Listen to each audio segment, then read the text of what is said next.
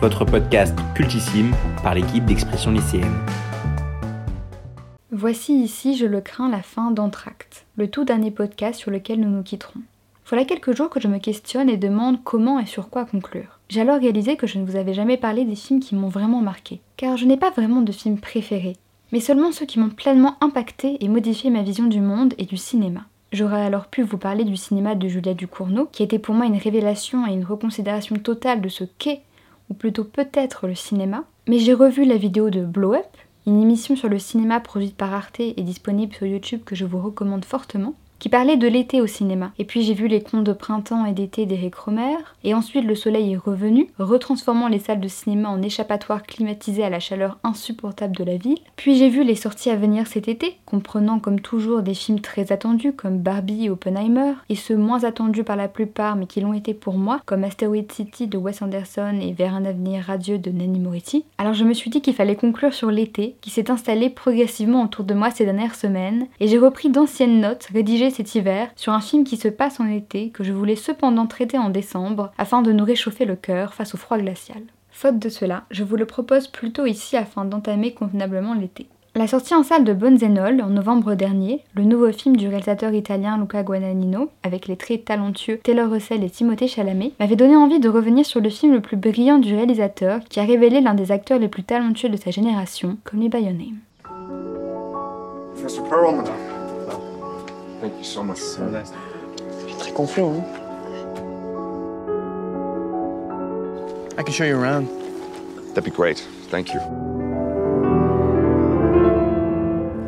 Cependant, je n'avais jamais trouvé le temps nécessaire à l'écriture d'une étude ou plutôt d'une réflexion précise et détaillée sur cette œuvre qui me passionne tant. J'ai alors dû me résoudre à la repousser sans cesse, car je ne parvenais jamais à exprimer l'entièreté de ma pensée sur ce film. Mais en me lançant à nouveau dans mon écriture, j'ai compris qu'il me faudrait des années pour explorer au mieux cette œuvre. Je vous propose donc ici, au lieu de la fin la plus adaptée que je recherchais pour ce podcast, un commencement, la base d'une réflexion sur Call Me By Your Name.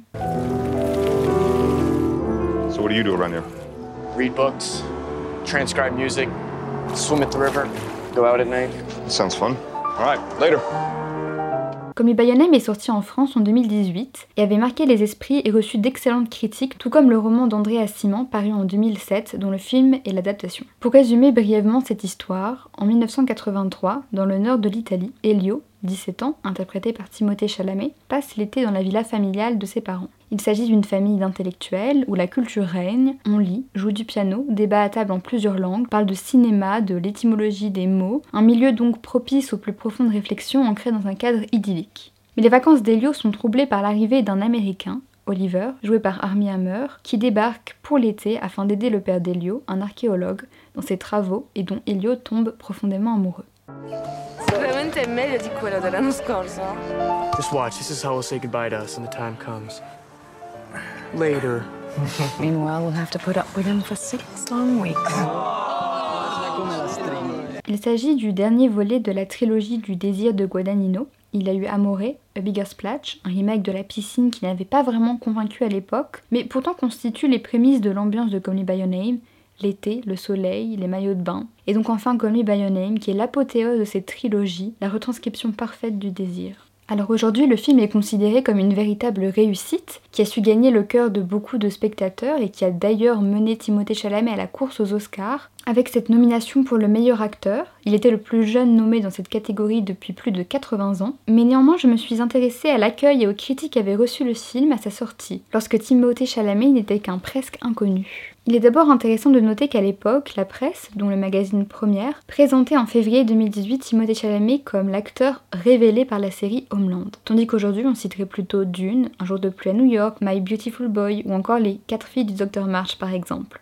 Ce qui, je me répète, mais prouve une nouvelle fois que ce film marque le début d'une carrière dorée de cet acteur en devenir. À part ça, la critique d'Anouk Ferral, publiée à la sortie du film une nouvelle fois dans Première, était très pertinente, car elle cite la jeune fille dans Partie de campagne de Renoir, qui est l'adaptation de la nouvelle de Maupassant, car l'extrait lui fait penser avec raison à Come By Your Name.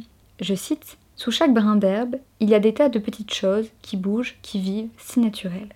Est-ce que tu sentais une espèce de tendresse pour l'herbe, pour l'eau, pour les arbres? Une espèce de désir vague, n'est-ce pas? Ça prend ici, ça monte, ça vous donne presque envie de pleurer. Dis maman, tu as senti ça quand tu étais jeune? Muscles are firm. Not a straight body in these statues. They're all curved. Sometimes impossibly curved, and so nonchalant, hence their ageless ambiguity, as if they're daring you to desire them.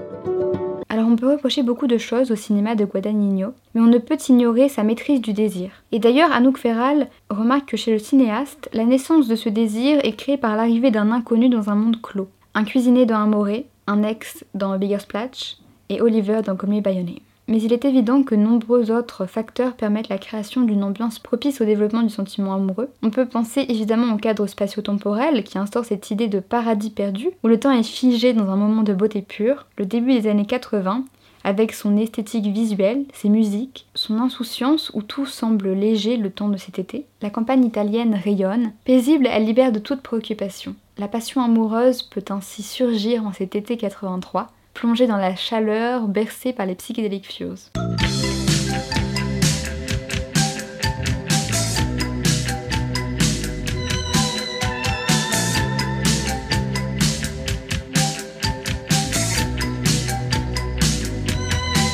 En outre cette nostalgie pour le paradis perdu, il est évident qu'à la manière de Woody Allen avec son New York adoré, Guadagnino fait de Crema, ou du nord de l'Italie en général, un personnage à part entière du film. Il est d'ailleurs intéressant de remarquer que les paysages ont toujours un rôle clé chez le cinéaste, puisqu'on retrouve dans Bonzenol également cette idée de filmer l'environnement extérieur.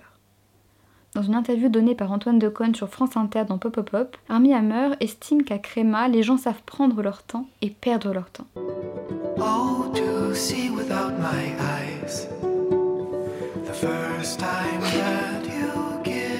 There anything you don't know? Boundless by the time I cry. You only knew how little I know about the things that matter. Build your walls around. What things that matter? White noise, what an awful sound. You know what things. Are you saying what I think you're saying? You shouldn't have said anything. Just pretend you never did.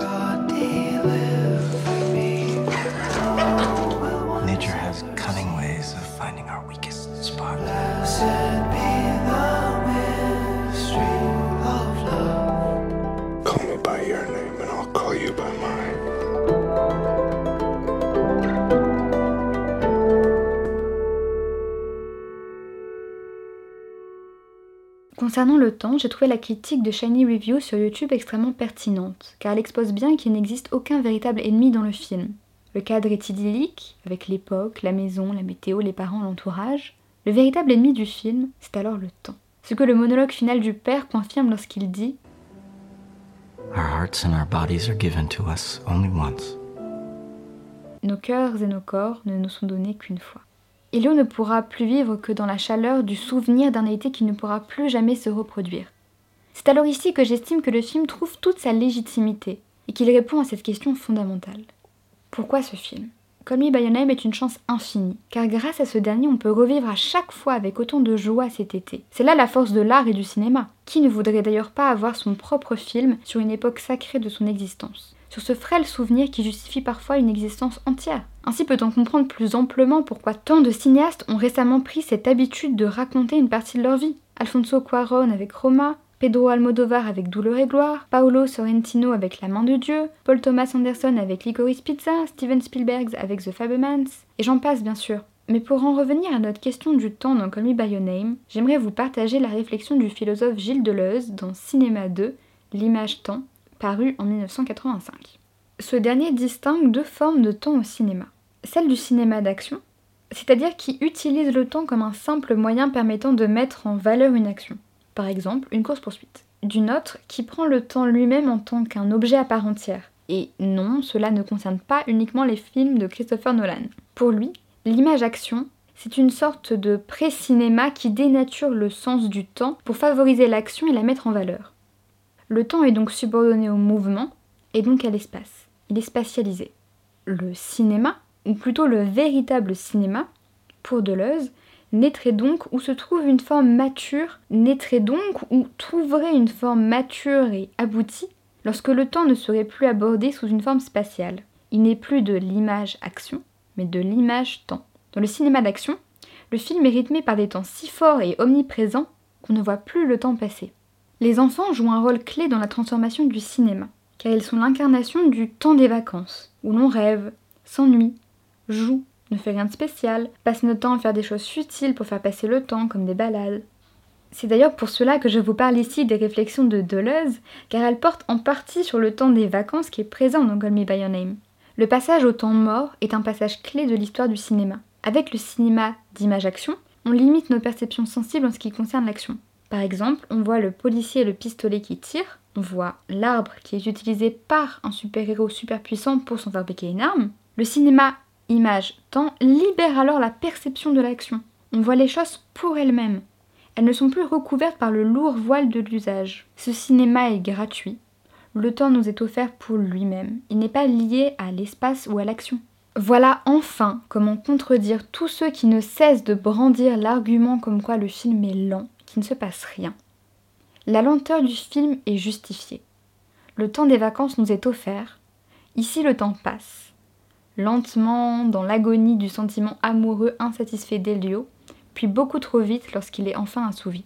Comment ne pas évoquer également brièvement la bande-son du film, si vaste et massive qu'elle me semble jouer un rôle majeur dans la séduction implicite et parfois muette des personnages, que ce soit les musiques pop passées en boucle à l'époque comme Words ou Paris Latino, les morceaux classiques d'une profondeur et légèreté remarquable comme Une barque sur l'océan, de Miroir ou la sonatine bureaucratique, ou encore la bande originale composée par Sufjan Stevens avec Mystery of Love, Futile Devices et Visions of Gideon. Toutes contribuent pleinement au récit, ce qui confirme le caractère sensoriel du film qui joue beaucoup sur le son, que ce soit dans ses silences, les bruits de la maison, le feu qui crépite. Le dernier plan qu'il me semble important d'aborder rapidement est le fait que le film soit américano-franco-italien. Il y a cette opposition entre les personnages qui traduit bien une certaine forme de brutalité franchise américaine, opposée à une tendresse, protection européenne qu'Anouk Ferral qualifie ici de sophistication feutrée. Comme Les Bayonheim est une œuvre qui me semblera toujours être la plus parfaite possible, la meilleure version d'elle-même, dans laquelle rien ne devrait être modifié ou corrigé, de son générique sublime qui annonce par sa musique et l'omniprésence de la culture antique à travers ses statues tous les enjeux du film, jusqu'à son plan final, ce regard caméra, probablement l'un des plus beaux jamais offerts aux spectateurs, ce regard qui tarde à venir, mais qui, une fois mûrement réfléchi, nous parvient, tout en ayant laissé le temps de penser à cette aventure que nous avons vécue avec Elio, ce souvenir qui nous aura laissé. Je ne saurais mieux conclure, moi aussi, cette aventure chez Expression lycéenne que par cette musique terriblement symbolique pour ceux ayant vu le film, qui vous laissera, j'espère, le temps de penser au cinéma, un art qui continuera toujours de nous accompagner et nous permettra de continuer à grandir et voir le monde autrement. Merci de votre écoute de m'avoir accordé votre précieux temps en écoutant mon tract.